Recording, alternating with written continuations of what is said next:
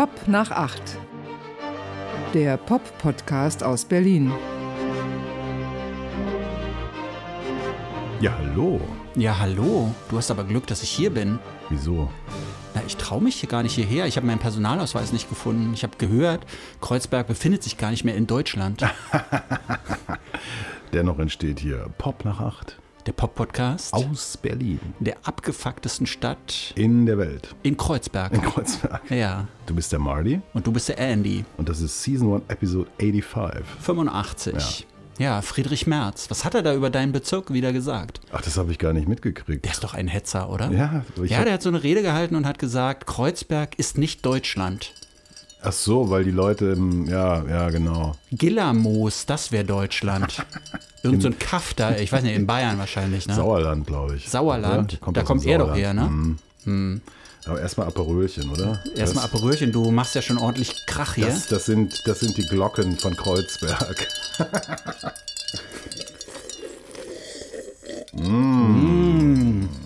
Oh, Andy, wenn es mal mit dem Journalismus nicht mehr so klappt, so als, als Barkeeper, ja. könnt ich, könntest du dich auch durchschlagen. Ja. Gute Mischung. Als virtuoser Barkeeper. Mhm. Da, ich bin doch lieber virtuoser Podcaster. Ja. Erfolgreicher Podcaster auch? Erfolgreich Mhm. und beliebt auch, ja. Ja. Ja, Es gibt relativ viel Feedback so zu den letzten Shows. Das hat mich erstaunt. Aber es wieder einmal mehr hast du diese Feedback-Orgie gestartet. Ja, die war die Frage nach den äh, GDR-Platten. Ne? Genau. Hat gleich jemand, das wird dann natürlich sofort wieder ironisch gebrech, gebrochen. Ich äh, fragte ja nach Platten aus der DDR, Ja. die wir vielleicht mal hier besprechen sollten. Und dann, die, ich glaube, gleich die erste Mail oder erste Meldung war gleich GDR. GDR, ja. So, ha, ha, ha. Aber das war, glaube ich, jemand, der nicht aus der GDR kam. Weiß ich jetzt gar Mhm. nicht auswendig. Ja, nee, aber es gab äh, gleich eine Menge Vorschläge und ich kann jetzt schon verraten, dass einer dieser Vorschläge heute umgesetzt wird. Einer wird umgesetzt, aber wir verraten noch nicht welcher. Nein. Wollen wir ein paar Vorschläge nennen Ja, genau. einfach mal? Ja. Keimschleim hat Malte geschrieben. Ja, Aber Keimschleim, war das wirklich eine Ostband? Oder äh, das war eine Ostband, aber ich glaube, die kam doch nach der Wende, oder nicht? du meinst Keimzeit, die es auch schon zu Ostzeiten gab, aber erst Ja. Meinst du, Keimschleim ist so eine, ist so eine. Kommt aus dem Ostberliner Kassettenuntergrund. Ach, echt? Ja, schlimm. Was du schon wieder alles so Ganz weißt. schlimme Musik. Toll, ja. Und die Firma hat Malte genannt, Mhm. aber nicht die Hip-Hop-Firma. Ja, aber ich kenne die Kenne ich Firma nicht. nicht. nee. Kenn ich auch Tut nicht. Ja. Dann hat uns Heidi geschrieben, ja, hätte gern Manfred Krug, ein Hauch von Frühling von 1972 und schrieb dazu der alte Jazzkrug. Du hast es ja gleich korrigiert. Ich kenne ja das Original. Da hat sie 74 geschrieben. Mhm. Ach. Da habe ich mich gleich schon wieder aufgeregt. Bist du sicher, Ja. Weil ich wusste natürlich, dass sie von 72 ist. was du so alles weißt? Ja. Hm. Das zieht sich hier wie ein roter Faden durch die Show, würde ich sagen, was du so alles weißt. Gut, was haben wir hier noch? Reise zu den Sternen von 1979. Berlück, Berluck. Ein Meisterwerk. Ja, kenne ich nicht. Ich auch nicht. Ah, sehr gut.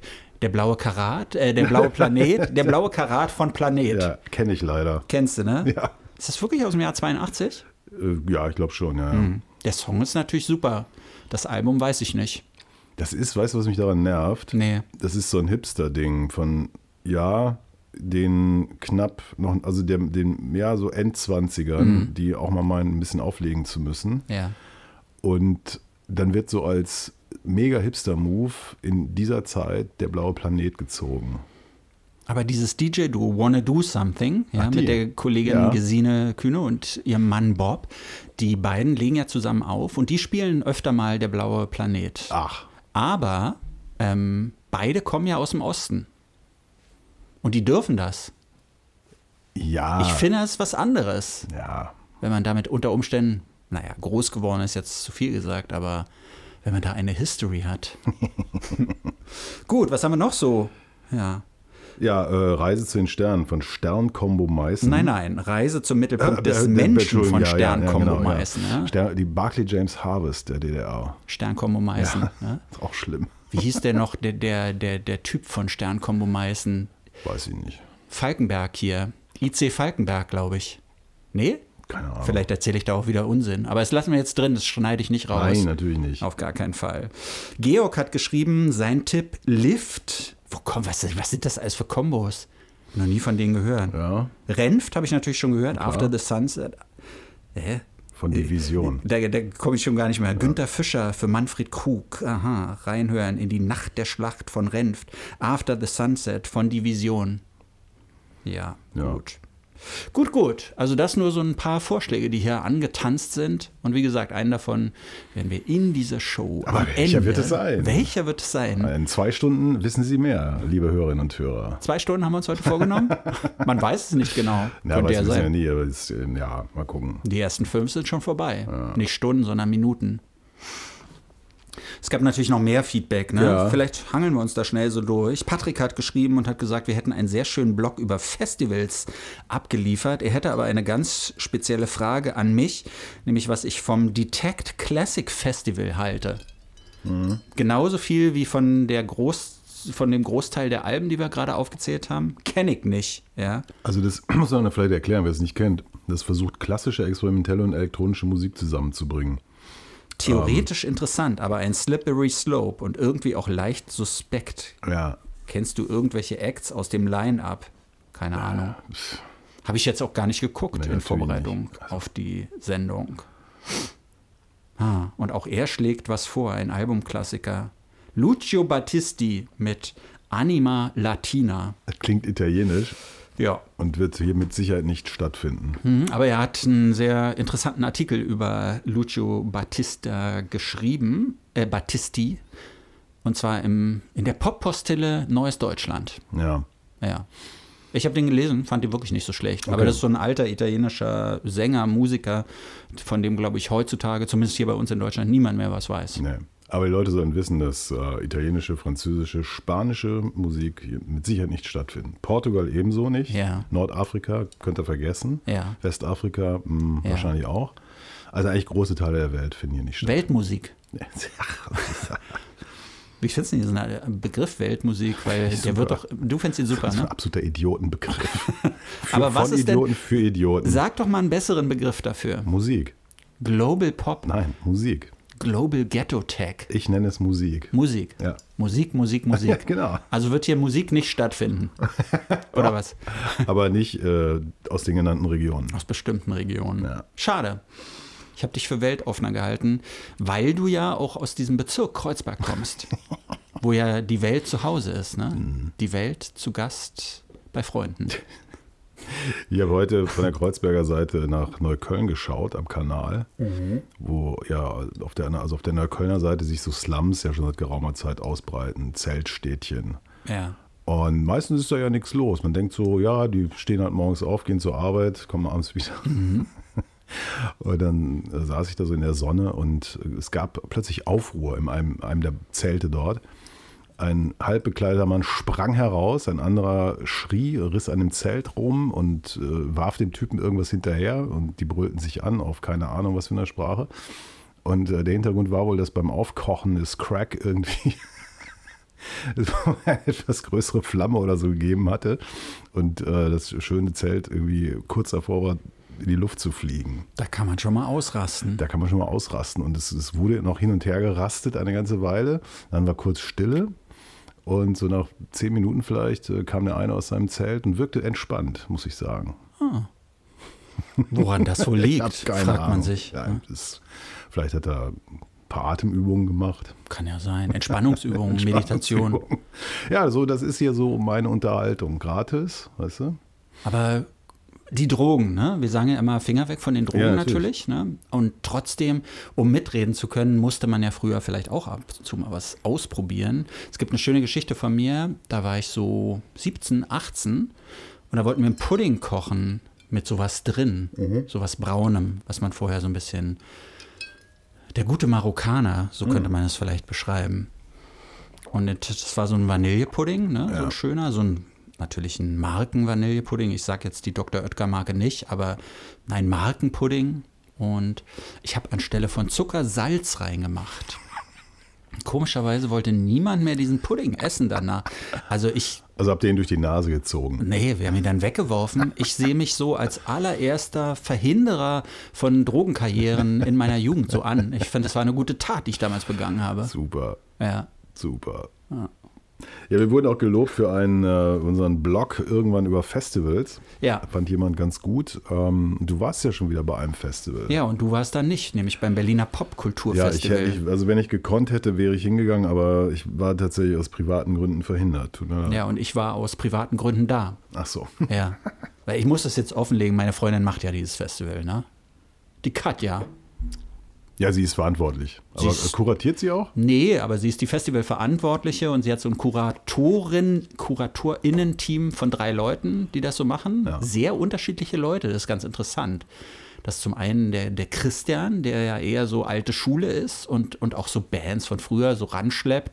Und dann gibt es Yejim, die eher so für queere Themen, glaube ich, steht. Und dann gibt es die Pamela, die, glaube ich, ähm, kommt sie aus Ghana oder Nigeria, Tansania. Sie hat jedenfalls afrikanische Wurzeln und bringt dementsprechend auch solche Acts daran. Und die haben sich da so zusammengerauft. Und ich habe heute mit Maurice Summen von Staatsakt gesprochen, den ich da auch bei dem Festival gesehen hatte.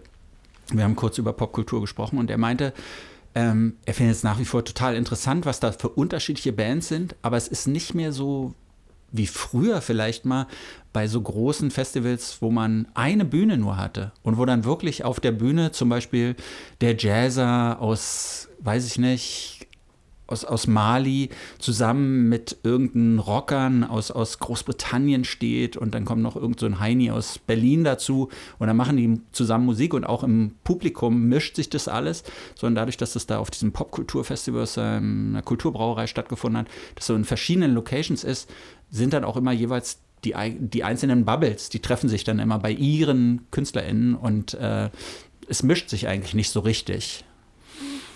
Ja, ähm, ich weiß, was er meint. Zum einen. Zum anderen muss ich sagen, sie so 98 Prozent der Acts, die da auftreten, nicht kenne. Ja. Ähm, bei 90 Prozent davon würde ich sagen, will ich auch gar nicht, wenn ich die Beschreibung lese, äh, was natürlich immer ein bisschen schwierig ist.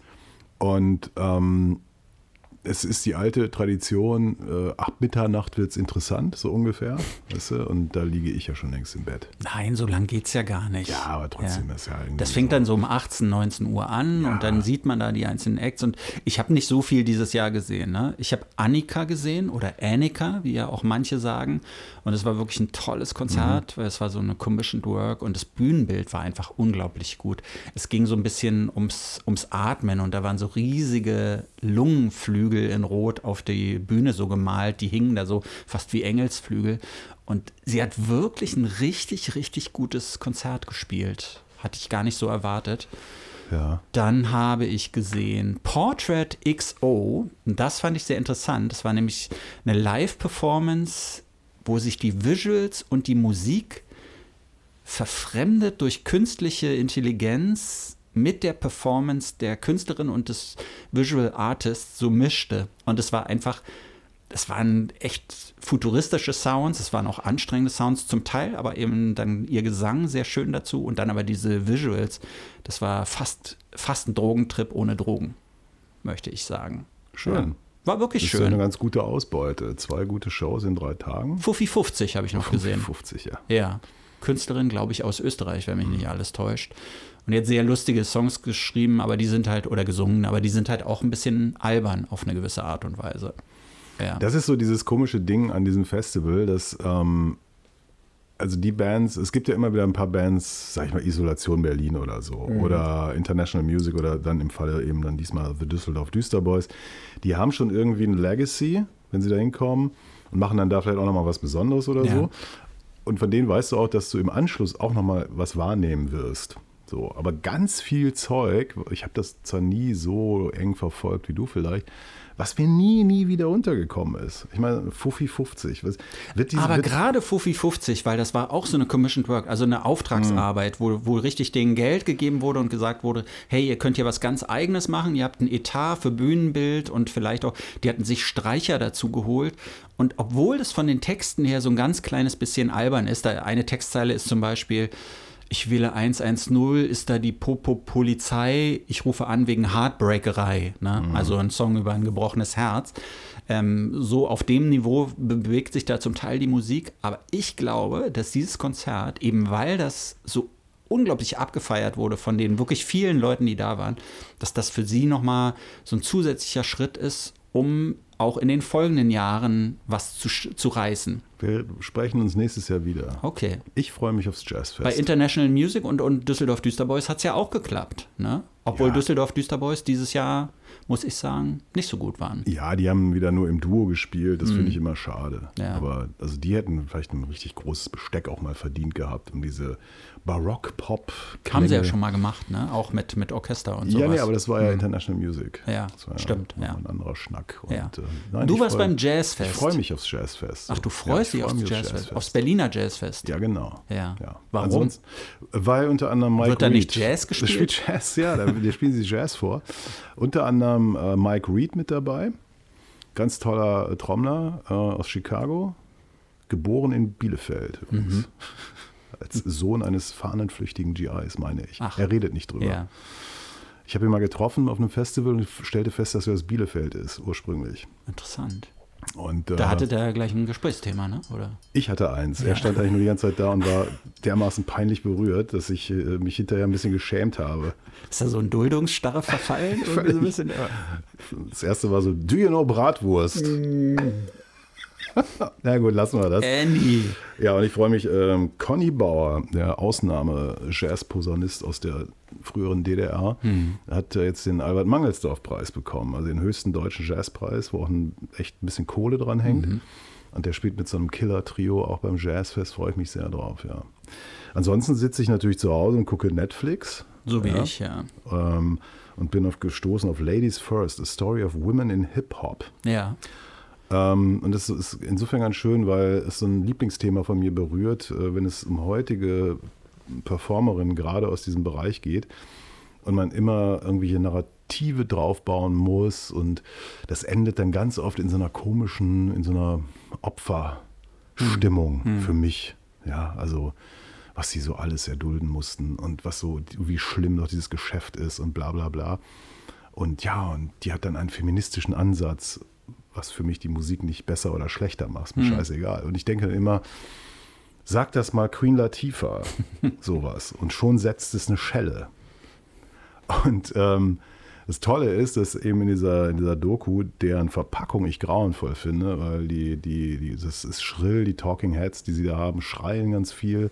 Vor Also allem die einige eine, ne? denen, die ja, eine, die schreit die ganze Zeit ins Mikrofon rein. Ja, aber die sind- hat gute Sachen erzählt. Ja, ja, es sind, sind wichtige, also es sind Leute, Frauen aus der Akademie, Mhm. Autorinnen und was weiß ich. Und tatsächlich nur Frauen, was ich gut finde. ja. ja. Und da wird diese Geschichte halt erzählt, welche Rolle Frauen eigentlich ganz am Anfang im Hip-Hop gespielt haben. Und dann siehst du sie alle nochmal. Also da ist dann Roxanne Chanté zu sehen. Die, eine der gefürchtetsten Battle-Rapperinnen der Mitte der 80er Jahre. So, ne? Und du siehst diese, oder du hörst diese Ausschnitte, wo sie die Leute, die, die Typen wirklich so zerreißt, ne, beim. Battle-Rappen. Einfach so fertig macht. Und da, wo dann klar wird, also sie, sie wächst, um mal ein so ein Beispiel zu nennen, sie wächst halt in schwierigen Verhältnissen auf, in einer schlimmen Gegend, äh, Red Light District in, ich weiß nicht wo, in New York. Ihre Mutter fährt mit dem Einkaufswagen durch die Straßen verkauft so Feuchtigkeitstücher und was weiß ich an die Prostituierten, die dann immer zu ihr sagen, ja, komm doch, mal, wann fängst du bei uns an? Und sie, nee, nee, ich bleib hier clean und so und ihr sollt auch mal clean bleiben. Keep it clean, keep, it clean. und so. Und ähm, die kleine Chanté kriegt das halt mit. So und wird eben von ihrer Mutter quasi allein erzogen, wie so oft. Ne? Vater ist in diesen Familien meist weg und die These ist, dass schwarze Frauen halt Hustlerinnen sind. Ne? Ja, Hustler. ja. Also sie müssen irgendwie den Laden am Laufen halten und, und die Mama von, von Chanté macht halt genau das.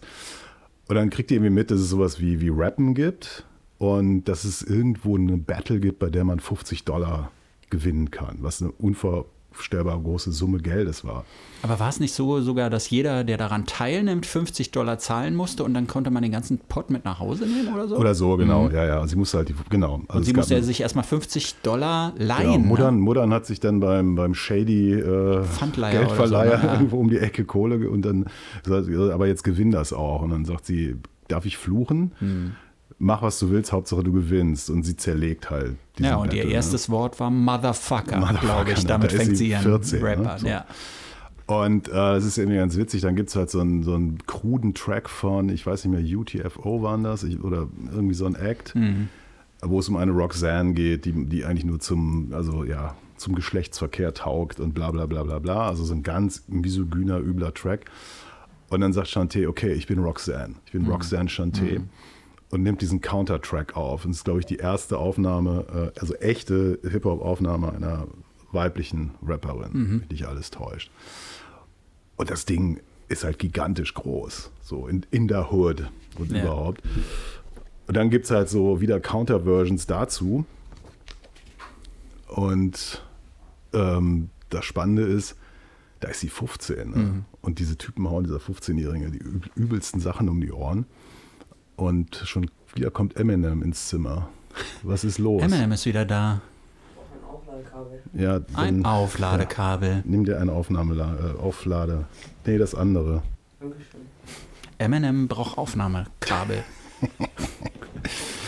ja. Er, erschließt sich das eigentlich hier, wenn du immer sagst, Eminem kommt? Und dann kommt dein Sohn es, rein? Bald würde sich erschließen, ja. Ein schlechter Running Gag. Mm. Ähm, und das ist so ein Beispiel für mich und ich finde es eh toll. Dann siehst du, da ist so Queen Latifah sitzt da, MC Light, Sharrock, Ra Digger, äh, Moni Love, ähm, äh, Bahamadia wird wenigstens erwähnt. Ich, ich habe nicht alles zu Ende geguckt, ehrlich gesagt. Und ich stelle dann fest, die sind irgendwie so unser Alter, knapp auch nur. Ne? Also die sind, waren wahnsinnig jung, als sie angefangen haben. Und diese ganzen krassen Frauen, wo ich so denke, ja, erstens, ähm, sie sind wirklich ähm, verschwunden irgendwie. Mhm. Also, wenn, also ich meine, ich kannte das irgendwie alles, weil ich das so, eine neue Queen Latifah Platte war genauso wichtig wie eine neue Della Soul Platte, sag ich mal. Ne? Und ähm, ich finde es super. Also jeder sollte sich das angucken und einfach auf die, die Protagonistin hören und achten weniger um das Zeug drumherum it's, uh, it's a lesson. Ja, was ich ganz interessant fand, das kam so, so zum Schluss hin, das hast du dann vielleicht nicht mehr gesehen.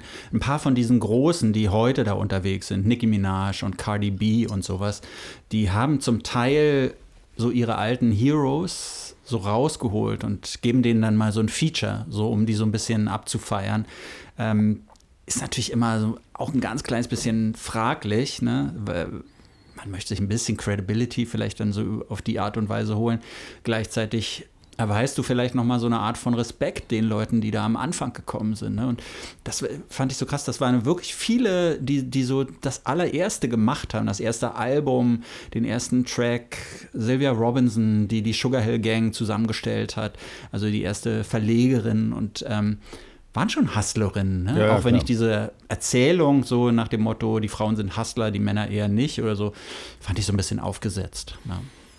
Ja, ja, natürlich. Das ist, mhm. ähm, es braucht dann halt wieder so eine Theorie, so ein Narrativ. Ich hätte komplett ohne das leben können. Ja. Was ich ganz lustig fand, ich habe im Netz irgendeine so Kritik daran gelesen, ja, die hätten ja äh, völlig vergessen, hier Blondie zu nennen, weil Blondie, hätte, Debbie Harry hätte doch ja, 1981 ja. irgendwie die Rap-Crew so und so ins, ins TV äh, gebracht und ihr äh, Rapture, das wäre doch der erste Song gewesen, der wie ein Rap-Part hätte, der in die Charts gegangen ist, bla bla. Ich denke so, bist du doof?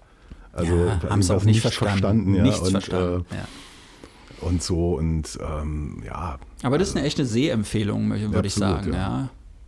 Wie hieß es? Ladies First oder Ladies Females First? Ladies First, Ladies the Story first, of ne? Women in Hip-Hop. 50 Jahre Hip-Hop.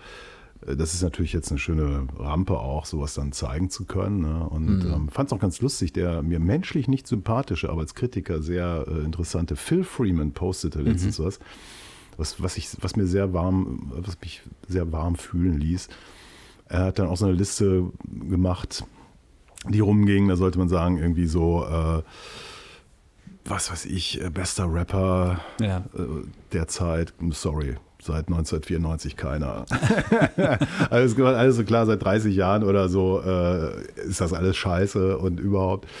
Und dann fügt er noch hinzu, dass irgendwie dieses Ding von wegen Hip-Hop-Community, das sei völliger Blödsinn. Hip-Hop sei eine Artform, also eine Kunstform.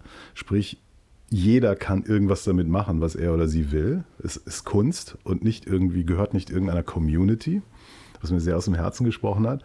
Und noch so ein paar andere Sachen. Und dann kam so ein schöner Satz. Und vom ersten, seit dem ersten Tag an is it, is it for sale? also so diese Idee, Klar. das sind irgendwie heldische Menschen, die da äh, ähm, widerständig ihre, ihre Geschichten rappen und das auf Platte pressen und da einen unglaublichen Kampf führen und so. Ähm, it's all about the money. Ja, aber ist es ja überall. Ist es ja, ich meine, das ist doch das Dilemma. Das ist ja selbst das Dilemma von so einem Label wie Staatsakt. Ne? Dass sie auf der einen Seite seit 20 Jahren, so lange gibt es die ja schon, jetzt gibt es ein neues Buch zum Thema Staatsakt. Ähm, das wird ein heißer Staatsact-Herbst. Ne? Ja, Viele Dinge ja, stehen an. Ja. ja, und wie ein roter Faden zieht sich durch diese Staatsaktgeschichte in den letzten 20 Jahren ja eigentlich Kapitalismuskritik. Und gleichzeitig, hatte Maurice mir erzählt, sind die sich natürlich bewusst, dass sie die ganze Zeit auch was verkaufen müssen, weil es sonst sie nicht gibt, weil man sonst nicht leben kann. Und ich finde, das hat man dann mit dem Hip-Hop vielleicht so ein bisschen gemein, außer dass vielleicht so Indie-Bands eher noch verschämt versuchen, eine Mark zu machen. Millionär ist da, glaube ich, keiner geworden. Und die Hip-Hopper, die stellen das so fast an erste Stelle. Ne? Ich glaube, es gibt also einen Künstler, von dem ich mir sicher bin, dass es ihm nicht um Geld geht, und das ist Scooter. Weil du hast ja jetzt, ich habe ja damals die Doku gesehen, ich, als ich. Fuck ich 2020. Fuck Ich habe einen Screener, wie wir in der Fachsprache mhm. sagen, gekriegt, weil ich ihn interviewen sollte dazu. Und jetzt ist es ja auch auf Netflix. Jetzt ist es auf Netflix. Ich ja. habe es sofort gesehen. Ich habe gesehen, es ploppte auf und ich habe alles stehen und liegen lassen Hast und habe gesagt, gemacht. sofort muss angeschaltet werden, muss in einem Rutsch durchgeschaut werden. Und was soll ich sagen? H.P. Baxter ist ja ein Arschloch. Das wusste ich gar nicht. Also kein Arschloch. Doch. Wieso? Das habe ich da rausgezogen Nein, aus dieser Doku. Großer, sensibler Künstler. Nein. Nein, der ist so, wie der mit seinen Leuten da umgeht, auch mit den Leuten, mit denen er zum Teil schon seit Jahrzehnten da unterwegs ist. Das ist ja. Wie kann man so sein? Ja, komm, also, Miles Davis war auch so. Würdest du das Miles Davis auch vorwerfen? Aber würdest du sagen, dass Miles Davis ähnlich gute Songs wie Scooter geschrieben hat und gespielt hat. Miles Davis hat ja gar nicht so viele Songs Dazu kommt der, naja, Scooter ja, also H.B. Baxter ja auch nicht, ne? Der hat ja immer seine Produzenten im Hintergrund. Der sagt dann zwar mal, das muss mehr in die und die Richtung gehen. Die klauen sich ja auch die ganze Zeit was zusammen, ne? Die hören sich die ganze Zeit ja, andere Sachen an, klauen sich da Melodien, Samples und so und sagen, ach, bau den doch mal in unserem Stil nach, sowas alles. Und er selber ja, er denkt sich dann da halt seine Gaga-Texte aus. Aber erstens, wir hatten ja schon mal, Martin Gore sieht aus wie Oma Gore, ne? Und auch H.P. Baxter sieht aus wie Oma Baxter eigentlich ein mhm, bisschen. Mm, Er geht jede Woche zum Friseur. Ja, ja. Ja, ja. Aber das mit diesem, äh, was du da sagst, diese mhm. Leute, äh, das ist, der weiß halt genau, wie lange das noch funktioniert, wie lange da noch Sachen kommen wir sind ja auch Teil einer Recording-Session und wo er dann sich das anhört und sagt, das ist nichts und es ist auch wirklich nichts, was ihm da angeboten wird von Na gut, aber es ist ja alles nichts. Auch das, was veröffentlicht wird, ja, ist ja, ja zum Teil nicht nichts. Das also, kann man so nicht sagen. Und, aber ähm, das ist nicht ähm, der Punkt, das meine ich nicht. Das finde ich völlig in Ordnung zu sagen, das gefällt mir nicht oder das, das Ja, aber da muss man halt so. andere, muss dann frische Leute. Ja, haben. aber weißt du, als er da so rausgekommen ist, weiß nicht, der Fahrer hat die nicht sofort das Hotel gefunden, ne? Dann regt er sich total über den Fahrer aus und dann lässt er seine schlechte Laune wirklich an allen, die da mit ihm unterwegs sind und die ja angeblich gleichberechtigte Mitglieder der Band waren da noch, lässt er seine schlechte Laune aus und später zwei aus dieser Band, die sind ja dann H.B. Baxter verlangt ja immer, dass man mit ihm säuft ne? oder ja, Party macht nach den Auftritten. Und man kann sich da nicht drücken. Das gibt's nicht. Das ist praktisch verboten. Und ich glaube, die haben sich da unerlaubt von der Truppe entfernt, eine, so nennen die das. Mhm. Ne? Mhm. Unerlaubt von der Truppe entfernt. Und dann wurden sie auch gleich aus der Band ausgeschlossen und waren von da ab nur noch Teil der Crew. Ja, also hatten so eine miese kleine Garderobe, ne? Genau. Statt der großen, ja. Ja, und H.B. Baxter in der Suite und die mussten irgendwie in so einem anderen komischen Hotel mussten sie ein Zimmerchen sich nehmen. Genau, ne? wo sie dann sogar nach Hause gefahren sind. Genau, weil sie es nicht aushalten ja, konnten. Ja. ja. aber die Musik ist gut. Findest du wirklich, ja? Ich habe das damals mit großem Vergnügen mhm. gesehen. Es geht ja tatsächlich um die Zeit Corona, ne? Also, wo ich spannend fand, dass selbst so ein großer Act wie der, der der Plattenfirma über die Jahre, ich weiß nicht, wie viele Millionen eingespielt mhm. hat, und es ist irgendwie klar, jetzt wird es ein bisschen schwierig, dass der plötzlich Druck kriegt. So, jetzt muss er mal, jetzt muss er mal liefern langsam und so, ne? Aber das habe ich gar nicht so doch, wahrgenommen. Doch, da, da, da gibt es dieses Gespräch und, mhm. und äh, wo völlig klar ist, wenn du hier nicht Umsatz bringst, dann mhm. bist du hier auch ganz schnell wieder weg. Das, das fand ich sehr äh, krass. Also das, was ich eher damit genommen habe, ist, der hat ja praktisch im Gespräch sich die ganze Zeit darüber beklagt, alles so furchtbar, wir können kaum auftreten und sowas. Und dann hast du ihn aber trotzdem die ganze Zeit gesehen, wie er unterwegs war, wie er Videos gedreht hat, wie er irgendwie dann doch noch ein Festival irgendwie im im anderen Land gefunden hat, wo er auftreten kann. Der war ja gar nicht so richtig. Ja, aber der hatte, der, der stand halt das Riesending an, das Mhm. Jubiläum, glaube ich, auch und so. Und äh, die sind dann immer dahin gefahren, wo man gerade auftreten konnte. Irgendwie diese Show in Litauen, äh, die ja auch dann ganz unter furchtbaren Umständen stattfinden musste. Ja. Irgendwann in England durfte man dann spielen. Aber das ist doch total Ähm. privilegiert, findest du nicht? Ja, Also für, für die meisten Künstler hieß es doch wirklich zwei Jahre lang gar nichts. Und er konnte da zumindest noch was machen. Vielleicht nicht so im Riesenstil wie sonst, aber die haben Partys gefeiert, die haben dann ja, Tänzerin ja auch, kennengelernt. Ihn hat ja auch gut zerlegt. Er hat sich Ja, das ja. richtig schön früh dann auch eingefangen, die Seuche. Ja, H.P. Baxter. H.P. Baxter, Scooter-Doku auf Netflix. Aber gute Unterhaltung war es schon, oder? Ja, absolut. Mhm. Und tolle Musik. Ja. du mit deiner tollen Musik. Ich, es klingelt. Wie jetzt hier in der Produktion. Ich meine, es ist Viertel nach sechs, war? Na, du hast, ich dachte, das wäre ein Spaß gewesen. Ich habe dich vorgewarnt, unter Umständen könnte es klingeln. Aber wer denn? Was denn? Es gibt ja nicht so viele Leute, die sich nach Kreuzberg trauen. Ach ne? so. Also von daher müsste man sich jetzt mal kurz überraschen lassen, wer da kommen könnte. Hast du eine Vermutung? Nee. Gar nicht? Ich habe nee, ich hab überhaupt keine Ahnung. Keine Ahnung. Nein, Aber wer könnte es sein? mein Koffer. HB Baxter? Dein Koffer immer noch nicht da? Nee, immer noch nicht da. Hm, Also ich glaube, dein Koffer ist es nicht, der jetzt hier gleich reinkommt. Erstmal kommt Eminem rein. Du Wo? müsstest mal zur Tür gehen, Paul, und den Gast hineinbitten. H.P. Baxter uns, kommt jetzt. Zu uns reinführen. Es ist Eminem. Nein, ehrlich? ist ja krass. Ich habe es geschafft. Eminem kommt her. Nein! Nein! so eine Überraschung aber auch. Das hier Pop nach Art. Dennis Castro, Mensch, unser Mann aus Dennis. Montreal. So sieht das aus. Ich will auch gar nicht stören. Ich habe nur gehört, wenn man euch was zu trinken gibt, dann werde ich im Radio erwähnt. Dennis, komm mal kurz her. Du musst dich hier mal kurz hinsetzen. Mensch. Ja, also ich bin's, der Dennis, der Dennis aus Siena da, wie man so schön bei Pop nach 8 sagt. Unser Mann in Montreal. Euer Mann in Montreal und wahrscheinlich bin ich der erste Gast bei Pop nach 8. Ich bin einfach reingestürmt und habe mir das Recht genommen, euch Hallo zu sagen und euch auch was mitzubringen. Was denn? Kanadischen Wein. Genau. Oh, das sieht aber nicht nach Wein aus. Da ihr ja sehr gerne nebenbei immer etwas nippt, habe ich euch Sortiege kanadischen Ahornsirup-Whisky mitgebracht.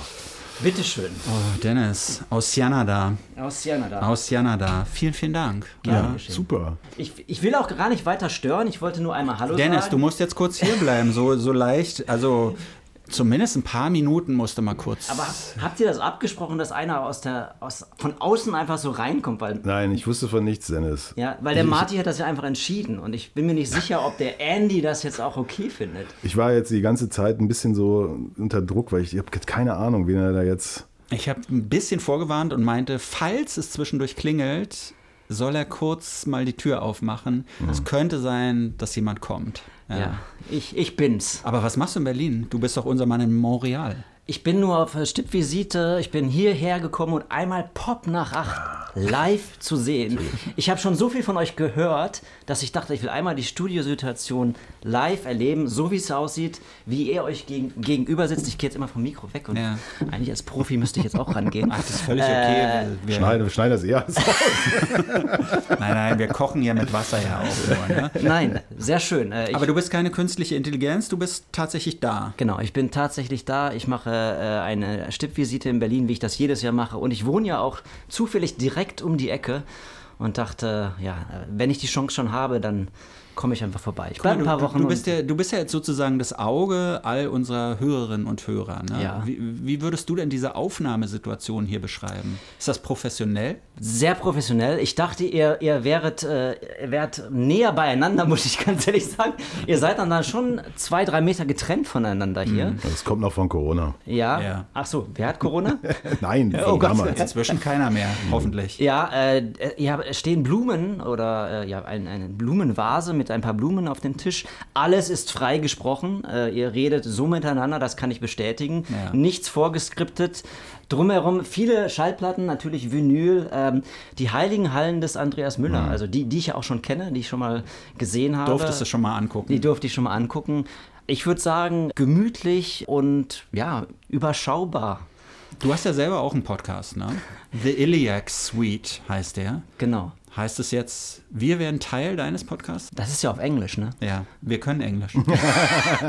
Say something in English now. The Iliac Suite. Maybe the best podcast in the world. Hosted by Dennis Kastrup.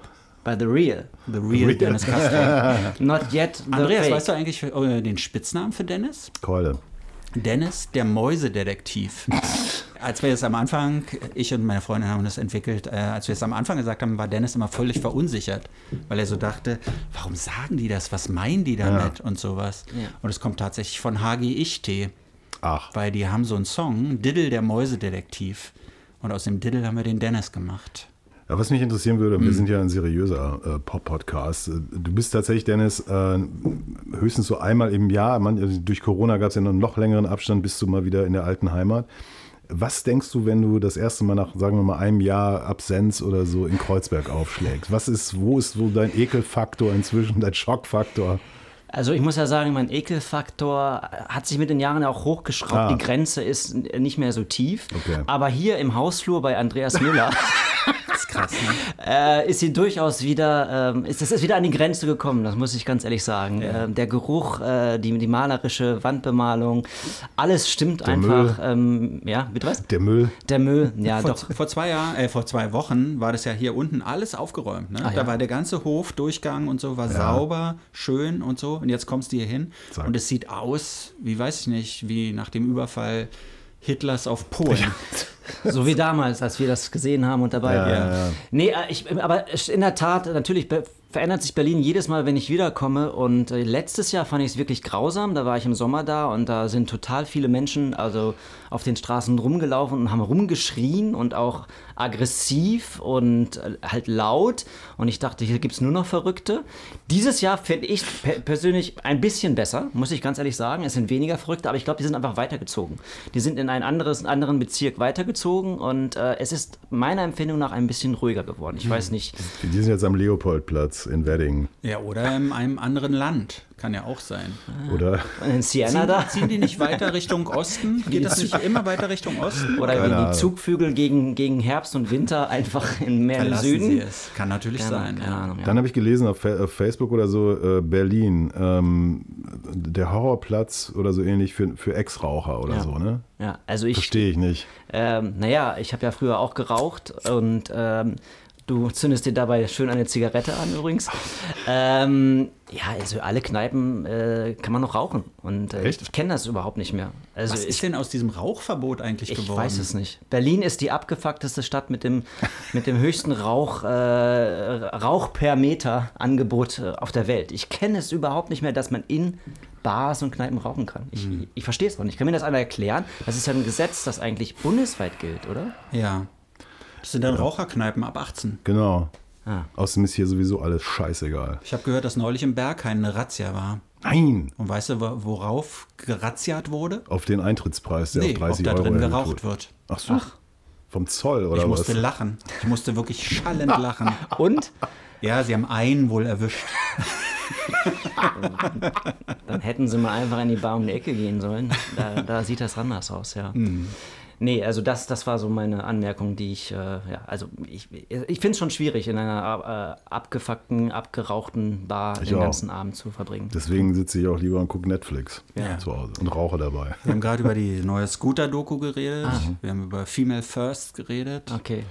Ladies first. Ladies First. Aber, äh, Dennis, du als Profi, ähm, wir haben ja jetzt diese Live-Sendung, wird ja am, am Samstag ausgestrahlt. Genau. Und am Mittwoch, Mhm. also sozusagen jetzt noch in die Zukunft geschaut, vom Zeitpunkt der Aufnahme dieser Live-Sendung, aber wenn sie kommt, rückgeschaut, am Mittwoch erscheint ein neues Stück der Band The Rolling Stones. Es soll doch ein ganzes Album kommen. Es gibt, glaube ich, erstmal nur einen Song. Aber ich glaube, es soll ein ganzes Album Es kommen. kommt dann wohl das ein ganzes Album. Mhm. Wie gehst du als Profi damit um? Behauptest du dann eigentlich am Samstag, du hast das Stück gehört und es ist so scheiße wie immer? Oder lässt du die Wollen wir künstliche nicht jetzt schon über dieses neue Album sprechen? Also, ich finde es super. Also ich finde ehrlich gesagt, ich nehme Mick Jagger diese Pose als Rocker nicht mehr ab. Ähm, ja gut, so, bei so alten Band ist es ja immer so. Entweder du hast sie dein Leben lang begleitet und findest sie trotzdem noch toll. Das darf ja auch so sein. Also man, doch, man ist Fan und das ist in Ordnung, das darf man machen. Aber die Aufmerksamkeit, die sie jetzt bekommen, finde ich ein bisschen übertrieben, weil ich habe heute auf einem, auf einem Sender, den ich nicht nennen will, das in den Nachrichten gehört und dachte Ah. so, okay, äh, so weit ist es schon gekommen, wenn die Rolling Stones ein neues Album veröffentlichen, dann kommt das in die, in die Nachrichten um 15 Uhr oder so. War das, beim RBB? Ich, mein Mund ist geschlossen. Sag es doch, ich, warum nicht? Ich, ich sage nichts dazu. Warum Ähm, darfst, darfst du darüber nicht reden? Wir reden ja ganz frei immer über alle Sender. Ne? Nö, ich darf darüber reden, aber will nicht darüber. Okay, also ich habe es im Premium-Sender Deutschland von Kultur natürlich gehört. In den Nachrichten? In den Nachrichten, beziehungsweise die haben dann immer noch so eine Kulturnachrichten. Ah ja, nee, ja. ich habe das in den 12 Uhr, 13 Uhr Nachrichten.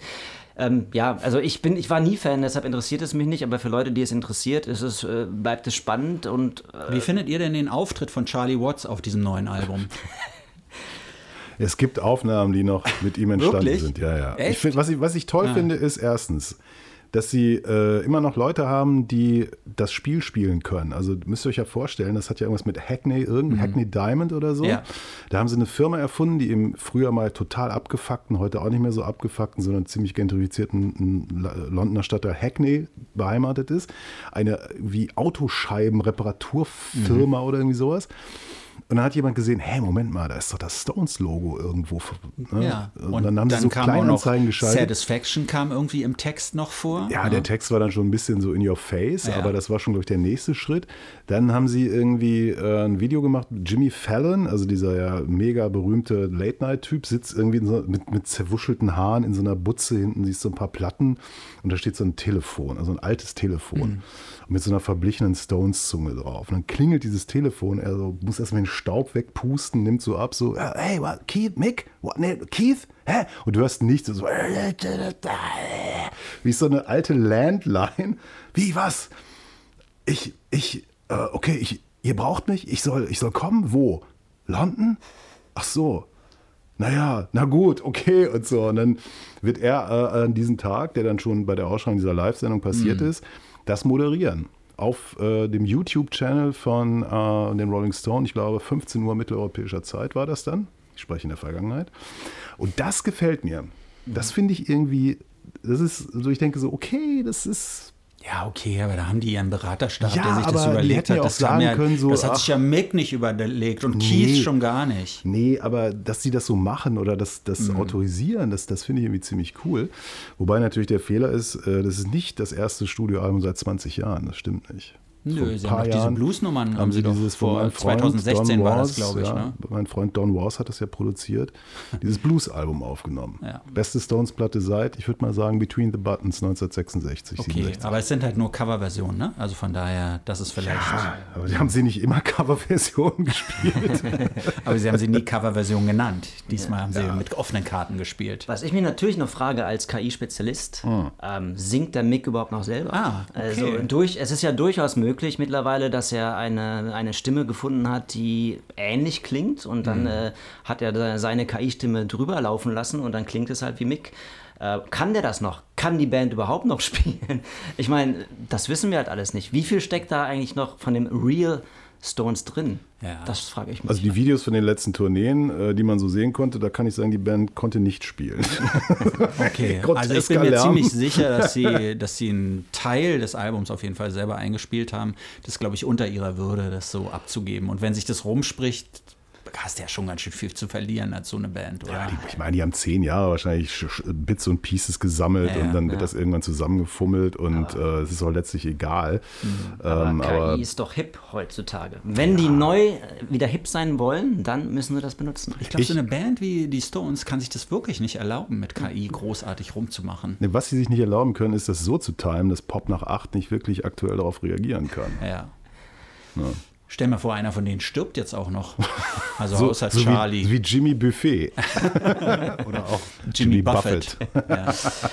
Ja, ich, ich denke, das ist Sterben ist mein, äh, mein Stichwort, äh, Ja. aus dem Raum, Raum zu gehen. Ich äh, will den Podcast gar nicht zu sehr äh, in Anspruch nehmen. Ich, bin- ich habe mich gefreut, euch Du, wir live sind zu sehen. dankbar, dass wir mal in, in deiner Anwesenheit kamen, kommen konnten. Ja, genau. Das nächste Mal machen wir dann kompletten Arminia Bielefeld Podcast. Oh, das, das, das wird aber nicht schön.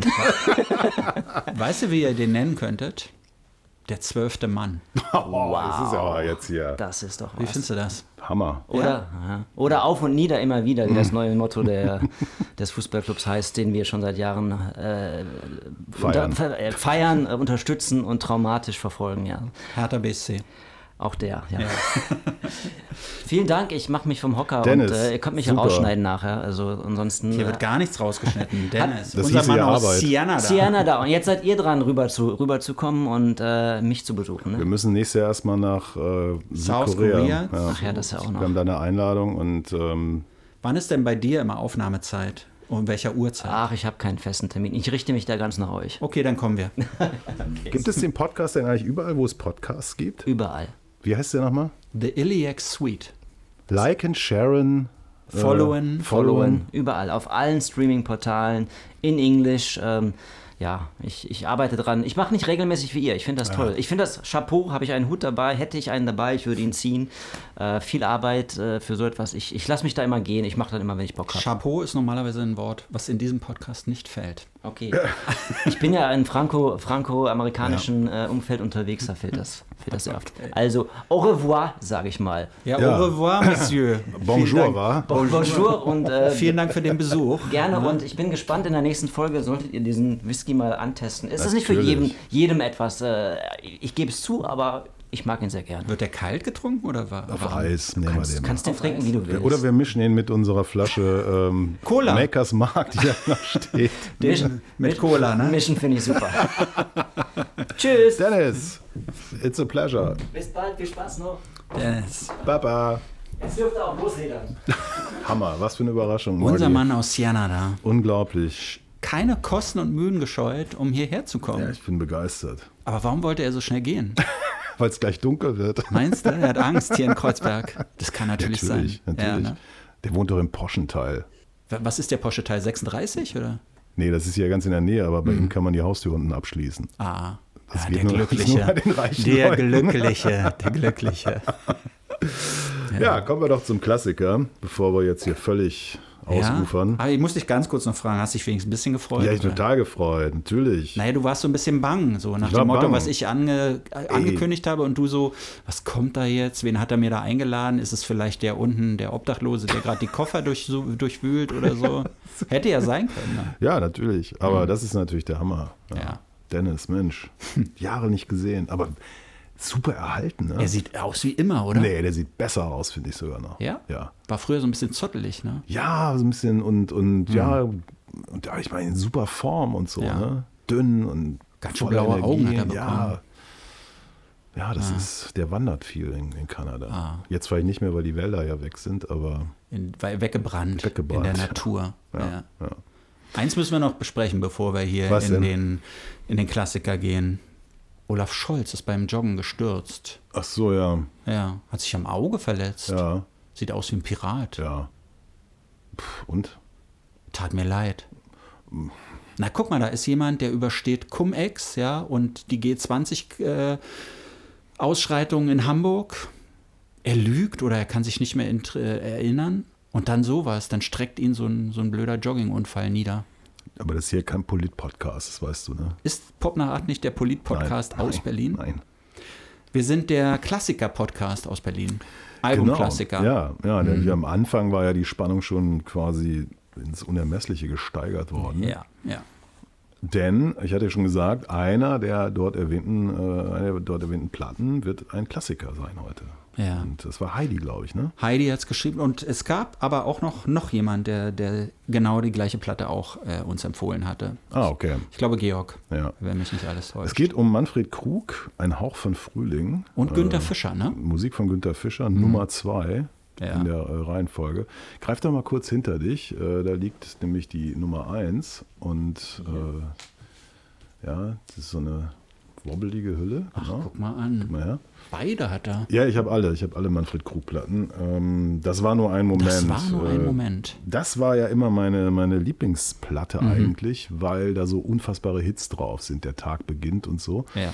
Und ich habe mir jetzt tatsächlich äh, in mehreren Aggregatzuständen ein Hauch von Frühling angehört, muss sagen, es ist eine Killerplatte. Aber würdest du sagen, dass das wirklich die beste deutsche Soul-Platte aller Zeiten ist? Ja, du hast diesen Artikel bei hhv.de gelesen. Genau, ne? ja. ja. Ähm, nein, das würde ich nicht sagen, weil sowas halte ich immer für ein bisschen Quatsch, aber es ist, sie ist, erstens ist sie kohärenter als die Nummer eins, weil hier vielleicht nicht so die unbedingt herausragenden Hits drauf sind, aber jeder Track ist wahnsinnig gut, wahnsinnig gut gemacht. Und es ist fast ja ein Konzeptalbum über das Scheitern oder die Problematiken von Liebe und Beziehungen Ja. und so. ja. Ähm, das finde ich äh, tatsächlich, also musikalisch erstmal ist völlig klar, auch in der DDR wurden so Sachen wie Marvin Gaye äh, gehört. Also ich denke mal, Günther Fischer hat What's Going On Ja. in- und auswendig Ja. gelernt, weil du findest hier wirklich so Partikel davon. Das ist nicht nachgespielt, aber es gibt so schwebende Grooves, es gibt so einen Einsatz von Kongas äh, und so. Das ist musikalisch, finde ich, wahnsinnig gut. Dann gibt es einen gewissen Humor da drin, nicht so viel wie auf der ersten, was ich sehr gut finde. Es gibt nur so ein, zwei Stellen, wo es ein bisschen humoresk wird, was teilweise an den äh, Background-Sängern liegt. Ähm, und Krug performt wahnsinnig gut. Also vielleicht das zentrale Stück Schau nicht hin, ich glaube sechs Minuten und ein bisschen, wo jeder, der mal das erlebt hat, wirklich, da kommt dann alles so wieder hoch. Also sie verlässt ihn für einen anderen Mann. Klar ist aber, er hat auch irgendwie Scheiße gebaut und wie er da reingeht, was er da an Leid äh, raussingt und das, das, das haut mich total um. Also es ist wirklich eine richtig, richtig gute Platte. Ich muss sagen, ich bin auch Krug-Fan auf eine gewisse Art und Weise, der ja wirklich absoluter Jazz-Fan war, ähm, aber eher so im, im Dixieland-Umfeld, hat dann später aber auch modernere Sachen gemacht. Er ist ein total narzisstischer, äh, komischer, unangenehmer Typ gewesen. Also wenn man mit ihm gut befreundet war, war das wahrscheinlich cool. Aber alle anderen hat er irgendwie zur Sau gemacht. Der war unglaublich be beleidigt, ganz schnell. Es gibt diese herrliche Geschichte von Uschi Brüning, die ja ein bisschen jünger als Krug. Die sind Anfang der 70er zusammen in Leipzig aufgetreten, Riesenkonzert in den Messehallen dort. Und Krug war ja schon ein Star Hm. durch die großen Filme und, und was, Fernsehauftritte und was weiß ich.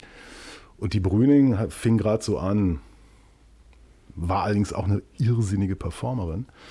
Und die Brüning erzählte mir mal, dass ähm, als sie dann auftrat, die haben so zusammen, also jeder hat so seine Sachen, die haben nicht zusammen gesungen, sondern jeder hatte so seine Seg Segmente und das Publikum hat halt getobt. Und danach hat Krug irgendwie lange Zeit nicht mehr mit ihr geredet. Das hat er ihr persönlich übel Das genommen, oder was, persönlich dass sie genommen. gut abgeliefert Genau. hat. Und bei ihm haben sie Ah. halt freundlich und, und ordentlich app- applaudiert. Was er vielleicht vergessen hatte, Brüning war halt, die war ein Local Hero, die kam Mhm. aus Leipzig. Ne? Die war ein Leipziger Mädchen, die war da schon ziemlich bekannt irgendwie. Und dann in dieser großen, vor dieser großen Kulisse und solche Geschichten, ja. Aber trotzdem, so als Performer finde ich, find ich ihn wahnsinnig gut und ähm, der Titel führt ja auch in die Irre, also ein Hauch von Frühling, da denkst du ja so auch an Easy Listening und alles ist schön und es geht eigentlich, es ist eigentlich fast nur dark bis hin zu diesem surrealistischen Stück Baden gehen, wo irgendwie so denkst du, hat der einen Trip geworfen oder was. Ist, glaube ich, auch ein Track, der später mal gesampelt wurde von irgendeiner deutschen Hip-Hop-Crew, aber ich weiß jetzt nicht mehr genau, wer das war. Ich finde, er bricht das irgendwie ganz gut, weil da in diesen Texten ist ja auch so einigermaßen so, ja, so Wortverdrehungen, so, so ein bisschen, ich weiß nicht, ob du das mit Humor meintest. Ähm, das, der geht ja wirklich auf eine sehr freie Art und Weise mit, mit Texten um. Ne? Und ich, finde es nach wie vor unglaublich erstaunlich, wie frei der wirkt vor dem Mikrofon. Ne? Also er hat eine unglaubliche Präsenz, finde ich, bei all diesen Songs, die da sind.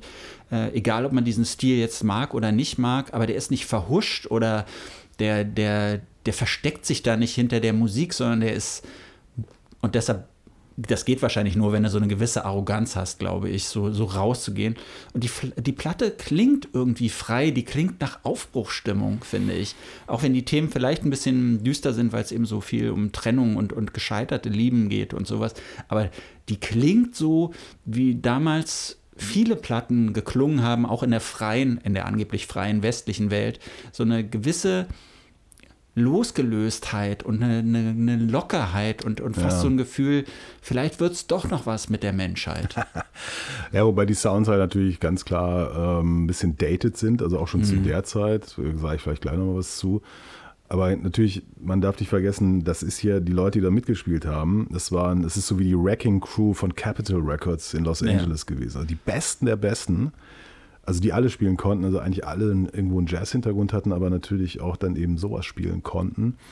Die Arrangements äh, von Fischer sind kompletter Irrsinn, also trotzdem groovt das wie Sau, auch wenn es so wahnsinnig kompliziert ist. Ähm, Problem und Tragik ist ja, dass äh, diese ganze Musik, also die, die Krug 1, ist ja schon 68 ungefähr, 1968 entworfen worden. Da war schon diese Idee da, wir machen da mal sowas. Und da, du hast ja auch so psychedelische Momente bei der 1 und so, ne? Aber Amiga hat gesagt, ach nee, das, ist, äh, das Ja, lassen wir ja. erstmal liegen. Also die, die große Tragik, dass Leute, gerade wenn sie on fire sind, ihre Sachen nicht aufnehmen konnten, dann konnten sie es und dann sind die erst später erschienen, als sie schon ganz woanders waren. Und ähm, ich sag mal, wäre die 1 68 erschienen, ähm, wäre die Geschichte der deutschen Popmusik eine andere gewesen. Wenn Aber da bin ich mir nicht so international sicher. irgendwie wahrgenommen worden. ja, international sicher. vielleicht schon, aber die DDR, die war ja immer so ein kleines bisschen hinten dran. Genau, weißt das- du, weil das- die immer, das kam zeitverzögert da an, das hat eine Weile gebraucht, bevor sich das durchsetzen konnte. Dann haben sie es umgesetzt und dann hat sich es auch erst zu größeren Kreisen erschlossen. Ja, aber die haben quasi das, die, die, die waren ja, ich meine, die waren in Ostberlin und die Mhm. haben natürlich haben eins zu eins mitgekriegt, was auf der anderen Seite alles so an schönen Sachen läuft. Die konnten auch AFN hören. Klar, du hörst es im was- Radio, aber du siehst es ja zum Beispiel nicht auf Konzerten Nee, oder ja, sowas. nee, nicht ne? unbedingt, klar, aber, aber dann hast du halt die Problematik, dass es ewig dauert, bis du es dann irgendwann mal gepresst kriegst. Ja. Ne? Und so, wenn ich so manche Gitarrensounds auf der 2 hier äh, auch höre, das ist schon so, denkst du, ja, das ist so eine Verzerrer-Generation, Mhm. die man zu dem Zeitpunkt äh, im, im Westen schon entsorgt hat, weil das einfach nicht mehr ging und so.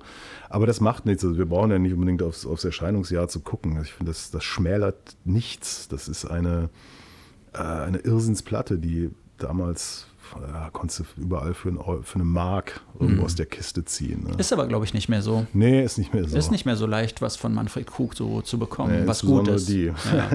Ja. Und das ist ja auch der Höhepunkt. Danach kommt dann ja Greens. Das ist, äh, ne- ich weiß nicht, was da passiert ist. Hm. Vielleicht hat er doch ein bisschen Ärger gekriegt. Wobei das Spannende ist ja, du hast ja hier keine, nicht einmal irgendwie sowas, was man ja immer sagt, ja, in der, in der DDR haben die ja immer so, man musste immer zwischen den Zeilen, Zeilen hören, lesen. Und da wurden immer so Bot. Nein, es gibt ja keine versteckten Botschaften. Das finde ich auch so toll. Das ist so die, die Freiheit zu nehmen, überhaupt nicht sich zu beziehen auf, auf was da jetzt irgendwo politisch los ist oder nicht los ist. Und trotzdem gibt es Leute, die behaupten, das wäre in dem Sinne eine politische Platte, weil sie eben auf jeglichen gesellschaftspolitischen Hintergrund so verzichtet. kann man als Meta-Idee äh, nehmen. Äh, ich glaube schon, so eine freie Platte in diesem Land in dieser Zeit zu machen, ist dann auch schon ein bisschen ein Schlag in die Fresse des Systems gewesen.